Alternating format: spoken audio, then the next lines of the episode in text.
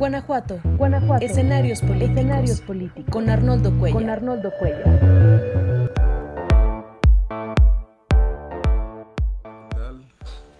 Muy buenas noches. Muchas gracias por participar en esta transmisión, en esta videocolumna de los martes. Soy Arnoldo Cuellar, soy un integrante del Laboratorio de Periodismo y Opinión Pública de Guanajuato.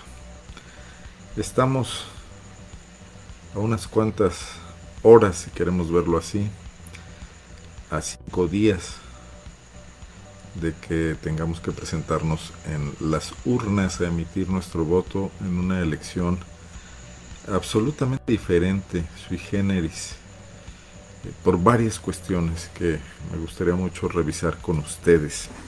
Esto a nivel nacional, pero también en Guanajuato. En primer lugar, es una elección intermedia que se ha convertido en una gran batalla entre dos posturas.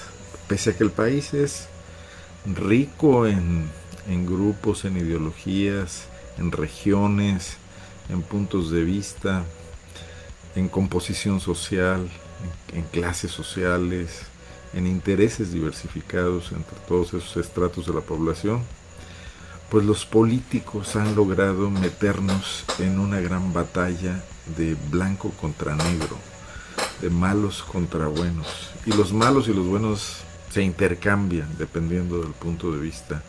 No está eh, de ninguna manera claro. Y eso hace que se olviden muchas otras cuestiones en juego, muchas otras cosas que sería muy importante y urgente atender en el país en este momento. Pero no, eso ha quedado olvidado. Todo se está centrando a la cuestión de si el gobierno de Andrés Manuel López Obrador, primer eh, presidente que se dice de izquierda y que proviene de una historia de oposición desde ese lugar a regímenes del PRI y del PAN.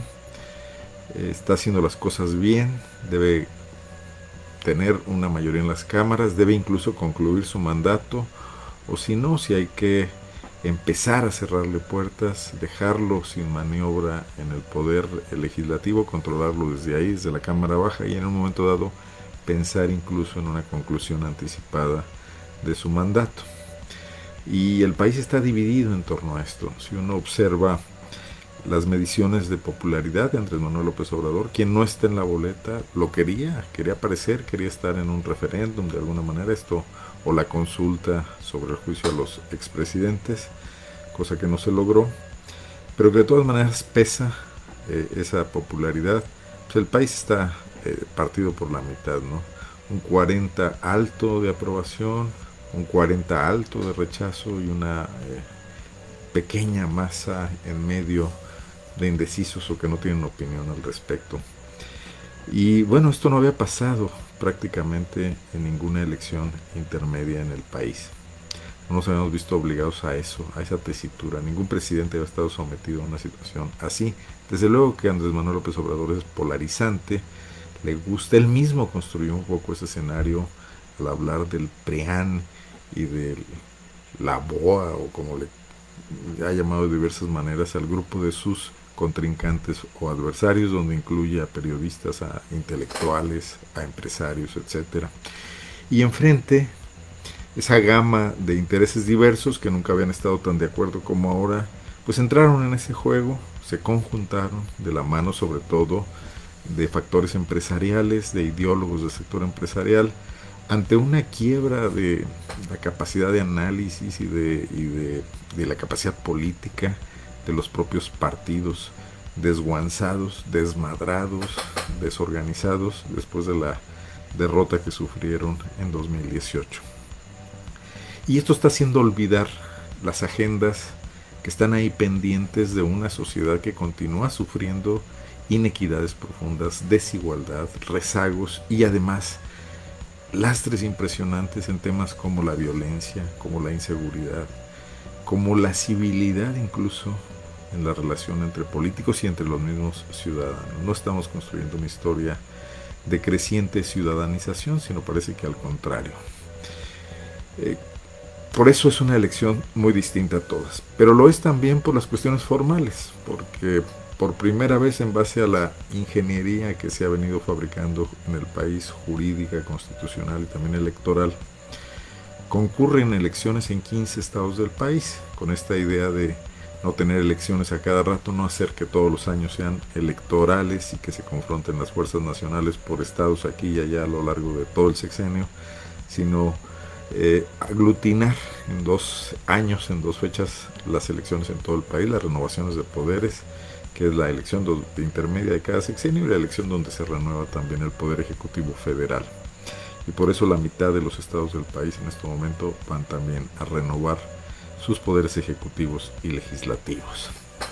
Eso suma una gran cantidad de cargos, porque bueno, también se renuevan ayuntamientos en esta idea de uniformar, y entonces si se suman a los regidores da una, un universo impresionante de cargos públicos en disputa. Pero también es la elección que al día de hoy, cuando falta, faltan 24 horas para que se cierren las campañas, ya es la más sangrienta de la historia de México, del México independiente, del México moderno, superando la del año 2000, que si bien tuvo mucha violencia, hoy, hoy sabemos por los registros, pero en su momento no nos percatábamos de ello porque la prensa no atendía de la misma manera que hoy toda esta violencia que ocurría sobre todo en el sur del país y sobre todo contra los militantes del entonces muy fuerte Partido de la Revolución Democrática, el partido que había estado, que había surgido del Frente Democrático Nacional, que estuvo a punto de derrotar al PRI y que todavía había sido una significativa segunda fuerza política en el 96 del siglo pasado, 94, perdón, el 94. Bueno, la persecución de los periodistas también generaba este alto número de violencia que, que caracterizó a ese año, la elección del 2000, como un año también teñido de sangre, pero que a la postre lo olvidamos porque fue el año marcado por la derrota del Partido Revolucionario Institucional por primera vez en la historia y la pérdida de la presidencia de la República para que llegara Vicente Fox en ese año. Yo decía que se trataba de otro Mesías que también falló, otro falso Mesías, porque Vicente Fox prometió recomponer al sistema político mexicano una vez que echó al PRI y no lo logró, al contrario, lo reforzó y de paso pervirtió al PAN convirtiéndolo en un discípulo no muy avanzado del PRI, pero definitivamente siguiendo esos pasos. Pero bueno, este gran reto, esta gran elección diferente a todas, ¿qué nos está trayendo a nosotros los ciudadanos? Y voy a referirme a Guanajuato, la realidad que, que nos queda cerca, la que mejor conocemos y la que mejor conozco yo como analista también. Pues de entrada, una gran decepción. No sé si ustedes coincidan, me lo pueden eh, comentar desde luego en el chat. No sé por qué no estoy viendo comentarios. Nadie ha escrito hasta ahora. Bueno, no sé si yo algo hice mal, pero bueno, están los comentarios abiertos. Eh, decepcionante porque no estamos viendo debates importantes. En Guanajuato más o menos todos los partidos están haciendo lo mismo que han hecho siempre, algunos lo están haciendo de peor manera. No vemos ideas nuevas, vemos caras nuevas, pero no vemos ideas nuevas. Y vemos a la gran fuerza hegemónica que es el Partido Acción Nacional, que todo lo que critica en el gobierno federal de Andrés Manuel López Obrador no lo practica en Guanajuato. El control que López Obrador logró de las cámaras eh, federales y el desequilibrio de poderes en Guanajuato es un asunto que vivimos desde hace mucho tiempo.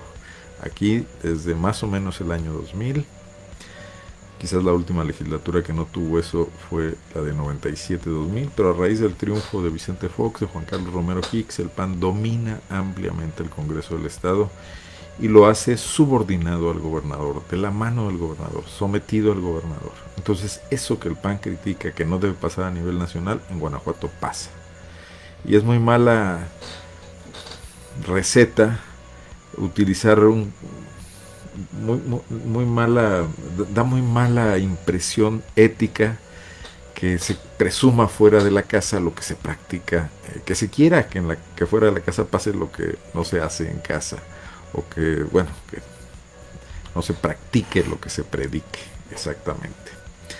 Y otros temas por ejemplo, el Poder Judicial, el gran debate que hay a nivel nacional sobre las críticas que López Obrador lanza a los jueces, que le sacan sentencias que no le gustan, que le frenan proyectos de cambio constitucional, que liberan a delincuentes que él piensa que deben estar presos.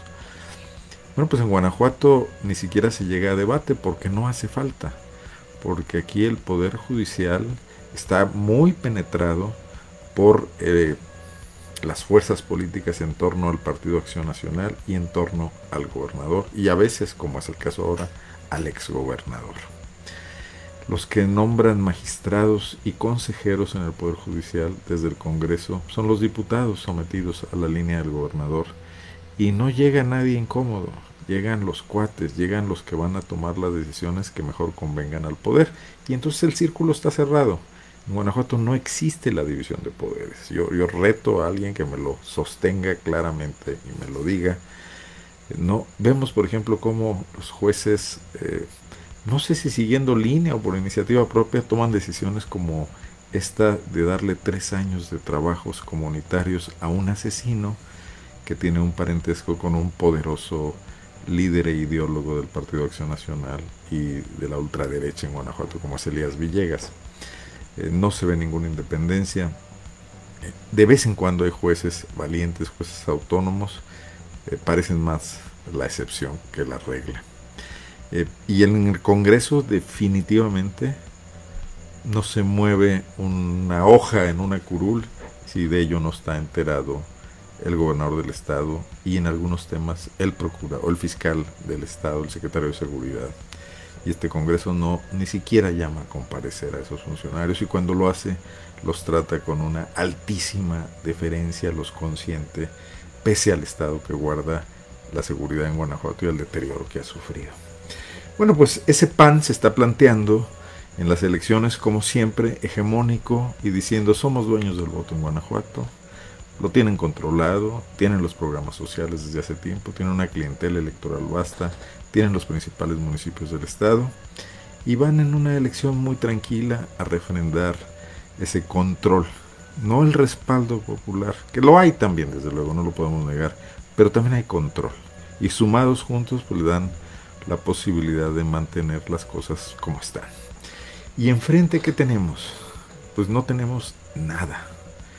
En Guanajuato sí hay una novedad, la oposición se degrada cada día más el PAN que hoy dirige una política potosina, que además va a ser diputada por Guanajuato, y un operador político de baja estofa que ascendió eh, en estos días por los graves conflictos que hay, y me refiero a Ruth Tiscareño y Alejandro Arias, prácticamente están entregados a las estrategias del PAN. Conozco a candidatos que les han, me lo han dicho, les han pedido que no lancen críticas a los candidatos panistas, que moderen su lenguaje que va a haber apoyos del gobernador si ganan su elección. Y si no la ganan, pues bueno, va a haber apoyos como regidores en un momento dado. Ese PRI ya es hoy un apéndice del PAN, tan pobre, tan precario, tan vergonzoso como, y ustedes no se van a acordar de esto, muchos de ustedes, como era el PPS o era el PAR en otros tiempos en México, partidos satélites. El Partido Verde que tiene ese oportunismo que lo hace pactar con los presidentes de la República y volverse panista, priista y hoy morenista, en Guanajuato siempre ha sido panista. Bueno, no, no mentiría. En una época tuvieron una buena alianza con el PRI, llevaron a la alcaldía de Leona Bárbara Botello y eh, ejercieron un cierto perfil opositor, hay que reconocerlo. Pero hoy no.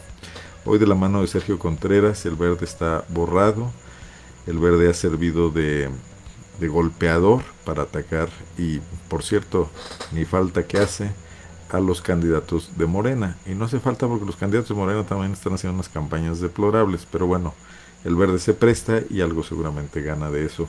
Me llega la noticia en estos momentos y quiero comentarla de que en Acámbaro en el mitin de cierre de campaña del PAN con la candidata que antes era perredista, era diputada, Claudia Silva, y que se pasó al PAN, porque también el PAN está perdiendo cuadros aceleradamente y ahora tiene que contratarlos como si fueran cartas de futbolistas. Bueno, en el cierre de campaña de Claudia Silva, candidata del PAN, apareció inopinadamente Luis Razo, el candidato a presidente municipal del Partido Verde Ecologista de México. ¿Saben para qué? Para declinar, para anunciar en el mitin panista que declinaba y endosaba sus votos, que seguramente no son muchos, a la candidata del PAN, que van a, eh, retando a Morena que tiene ese municipio en Acámbaro con Alejandro Tirado que busca reelegirse. Un municipio con serios problemas de violencia, de desaparición de personas, de degradación de la policía municipal, donde se han encontrado fosas también y donde la vida está muy degradada, como lo saben los acambarenses. Pues ahí no se discute eso. Lo que se discute es que el verde se declina y se va con el PAN. Por cierto, hace unos días una candidata a diputada de ese partido fue amenazada en una comunidad, fue perseguida e incluso realizaron disparos hacia su vehículo. Por fortuna no pasó a mayores más que el susto, grave susto. Esta candidata dijo que iba a seguir, que iba a continuar, que no se amilanaba, pero hoy su candidato alcalde, que es el que de alguna manera encabeza el esfuerzo de, los diferentes eh, contendientes a, a posiciones políticas en el municipio, declina y le da su apoyo al PAN. Bueno, pues bonita cosa. A lo mejor tuvo que ver la amenaza, a lo mejor rindió frutos pero así en general está el Partido Verde. Eh, Movimiento Ciudadano, eh, que quiere ser una vía, una alternativa, una tercera fuerza ante la polarización, en Guanajuato no lo ha sido. No lo ha sido porque su diputado ha sido un diputado más del PAN en el Congreso y ha recibido línea y ha recibido beneficios desde el Poder Ejecutivo, ¿no? Y se reúne con los funcionarios y vota todo como ellos y felicita al, al fiscal también cuando lo tiene enfrente. Pero hay una nueva camada de cuadros, algunos muy interesantes. Juan Pablo Delgado en León representando una candidatura inteligente, fresca, diversa además por el tema de su eh, opción sexual. Él es eh, gay y así lo ha manejado abiertamente y quiere mejores espacios para las personas que eh, asumen identidades sexuales distintas. Pero también está un poco replegado. Es un gran experto en temas de derechos humanos. Hizo una buena campaña. El partido no le ayuda mucho. El partido también lo lastra. La planilla no es de lo mejor. Parece que no ha logrado romper ese círculo. Y es verdaderamente una pena porque es una gente que mucho aportaría. Hubiese sido mucho mejor que Juan Pablo fuese candidato a primer regidor y escucharlo en el cabildo. Seguramente hubiera aportado más. Pero bueno, pues así se deciden las cosas. Y el verde también está sometido a esta trampa por cierto, eh, hoy anunciaron su retiro de la campaña en las calles por eh, un clima de hostilidad, de violencia. Otro de sus candidatos, su, propaganda fue agredida. También es un arquitecto, padre homoparental. Él y su pareja, hombre también, adoptaron un niño. Se convirtieron en, un ícono en Guanajuato, en un hito de los derechos humanos en ese sentido. Y su propaganda fue eh, agredida con le arrojaron una bomba de pintura. Eh, esto es un, eh, pues es, un hecho lamentable en una sociedad que todavía se resiste mucho a aceptar eh, los derechos plenos de las personas diversas sexualmente hablando y en género. pero Movimiento Ciudadano se enfrenta a esta situación delicada de lo que pasó en Moroleón con Alma Barragán. Alma Rosa Barragán Santiago, la candidata asesinada. Esta noticia corrió por todo el mundo, fue una muestra de la violencia que se vive en las elecciones en México y desde luego de la terrible situación de Guanajuato que no salimos de, de ese tipo de noticias. Desde el gobierno del estado de Guanajuato, y esto lo tenemos más o menos confirmado, no lo podemos decir de parte de quién, pero son fuentes muy claras, hay indicios muy claros, desde el gobierno del estado de Guanajuato, desde sus áreas de seguridad, se filtró a diversos periodistas en la Ciudad de México. Esto no se ha publicado en Guanajuato tal cual, pero por lo menos ya dos columnistas en la Ciudad de México lo han tocado. Ayer lo hizo Héctor de Mauleón, antes lo hizo un columnista en el Heraldo de México. Han eh, soltado la especie de que eh, análisis de inteligencia, información de inteligencia. No dicen de dónde, dicen que lo sabe la Fiscalía del Estado y también las instancias nacionales, que el hijo de Alma eh, Barragán, de nombre Fernando, estaría identificado como líder de un grupo delictivo. Y además Héctor de Mauleón menciona hoy una serie de, de viviendas que le tienen localizadas e identificadas en diversas regiones del país. No muestra pruebas, es una columna de opinión, lo suelta y ya.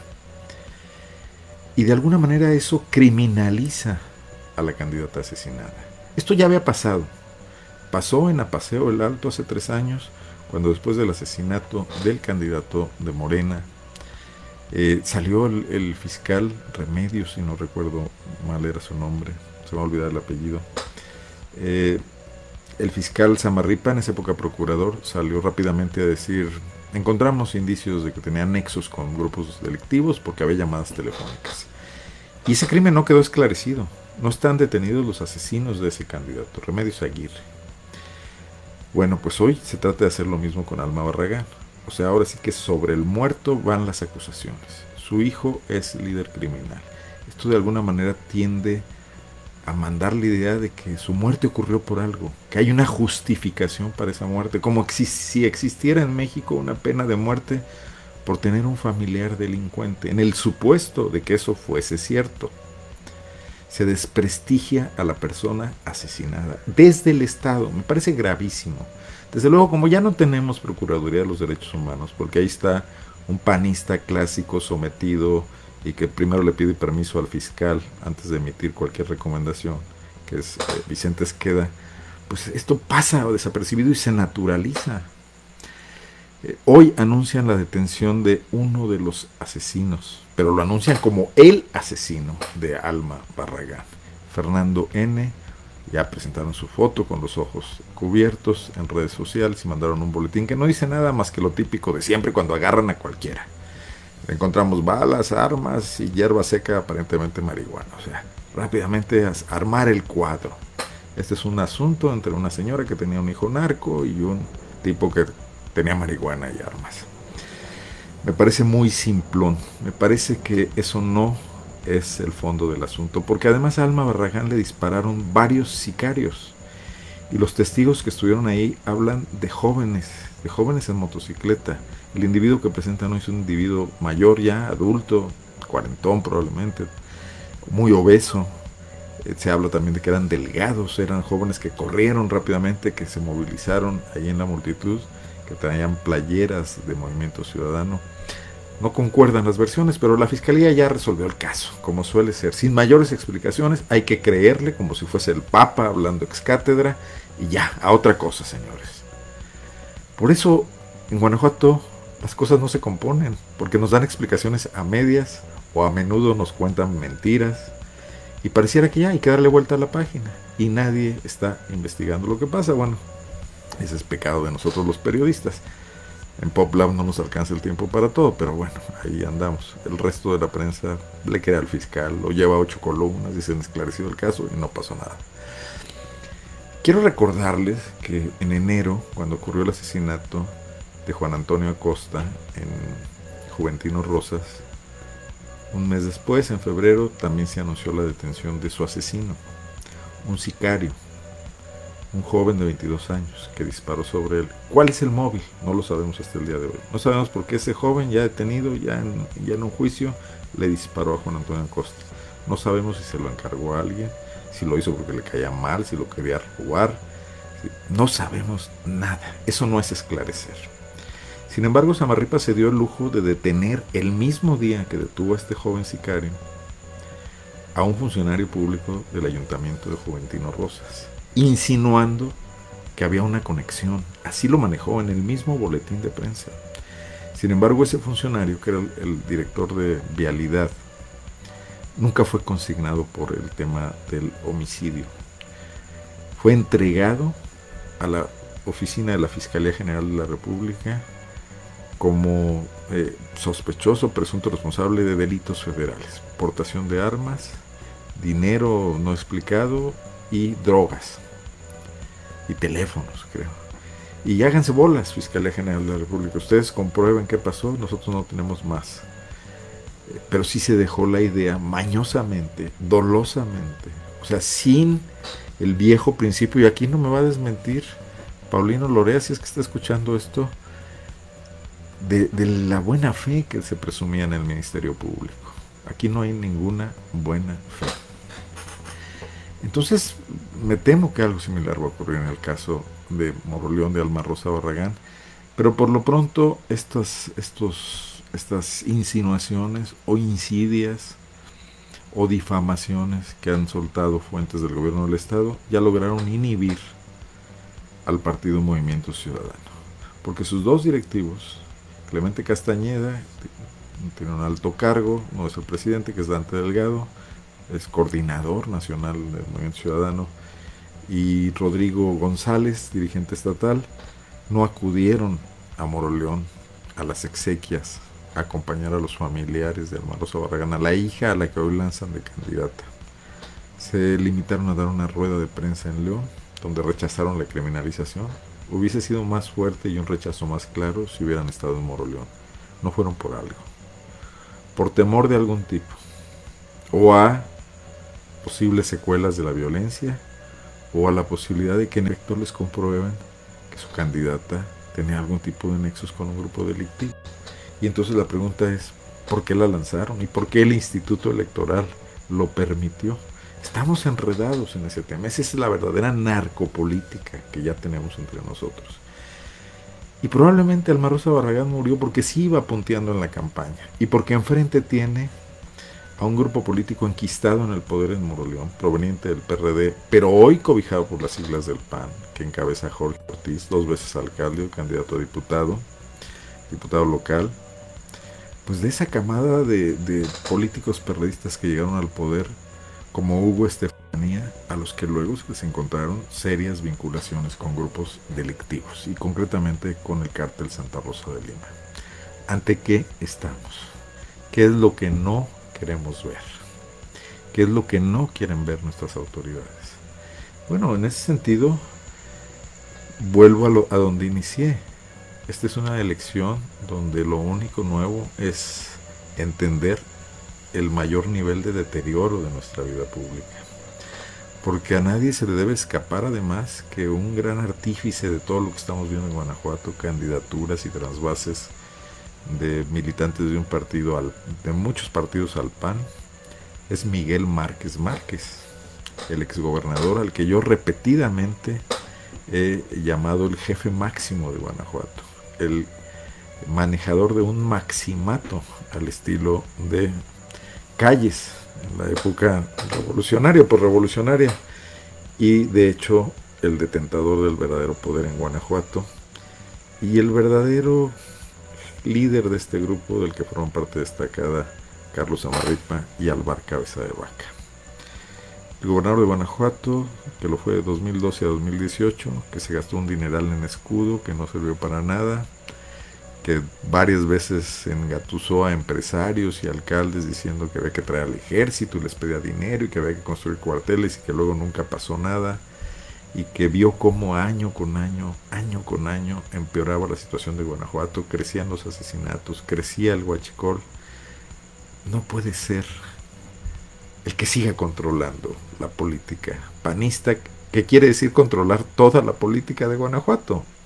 Si vemos cómo el resto de los partidos de oposición eh, juegan de la mano y bailan el mismo vals que el PAN, que les toca el PAN. Me falta señalar a Morena, pero Morena en Guanajuato es un mal chiste, es una anécdota.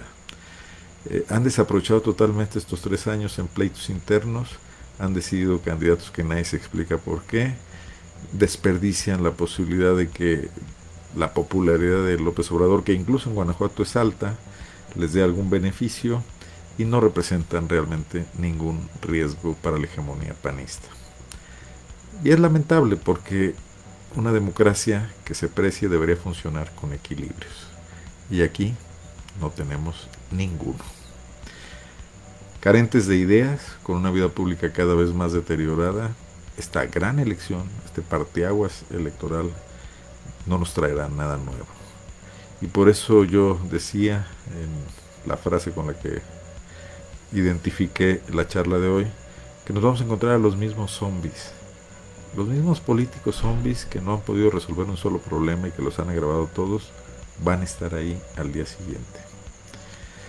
Alejandra Gutiérrez, por ejemplo, en León, muy probablemente va a ratificar al mismo secretario de Seguridad Pública, porque esa es una orden superior. No creo que tenga ni conozca a nadie que pueda hacer esa chamba y no creo que rete al eh, gobernador Diego, sino que a su vez no reta al dúo dinámico Samarripa Cabeza de Vaca.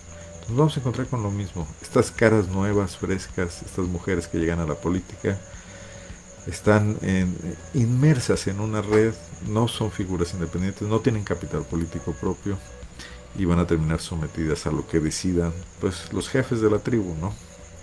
Entonces poco habrá ahí por ver. El Congreso del Estado lo va a manejar eh, Luis Ernesto Ayala, que si lo hace como manejó la Secretaría de Gobierno, bueno, pues creo que va a estar peor que Oviedo, que ya es mucho decir.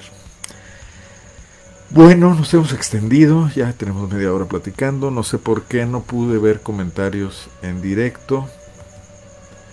Eh, lamento mucho eso porque me gusta mucho siempre comentar lo que ustedes me dicen. Una disculpa, revisaré qué hice mal. Les doy las gracias por estar aquí. Eh, vayan a votar, pues es lo menos que podemos hacer. Escojan al menos malo, al menos peor, hagan lo que quieran, anulen la boleta, pero acudan incluso para tomar un poco el pulso de cómo está reaccionando la gente y cómo está esto funcionando. Mientras podamos hay que hacerlo, porque como están las cosas, no sabemos si una, si, si una pandemia próxima o la violencia que crece en algunos municipios nos dejará seguir ejerciendo ese derecho. O las amenazas de que se nos viene una dictadura que dicen eh, los críticos de AMLO. Ojalá que no, no pienso eso, pero bueno, hay que tocar madera. Muchas gracias, buenas noches. Estaremos aquí platicando el próximo martes lo que haya pasado en esa jornada. Soy Arnoldo Cuellar y soy integrante del Laboratorio de Periodismo y Opinión Pública. Hasta luego. Guanajuato. Guanajuato. Escenarios políticos. Escenarios políticos. Con Arnoldo Cuellar. Con Arnoldo Cuellar.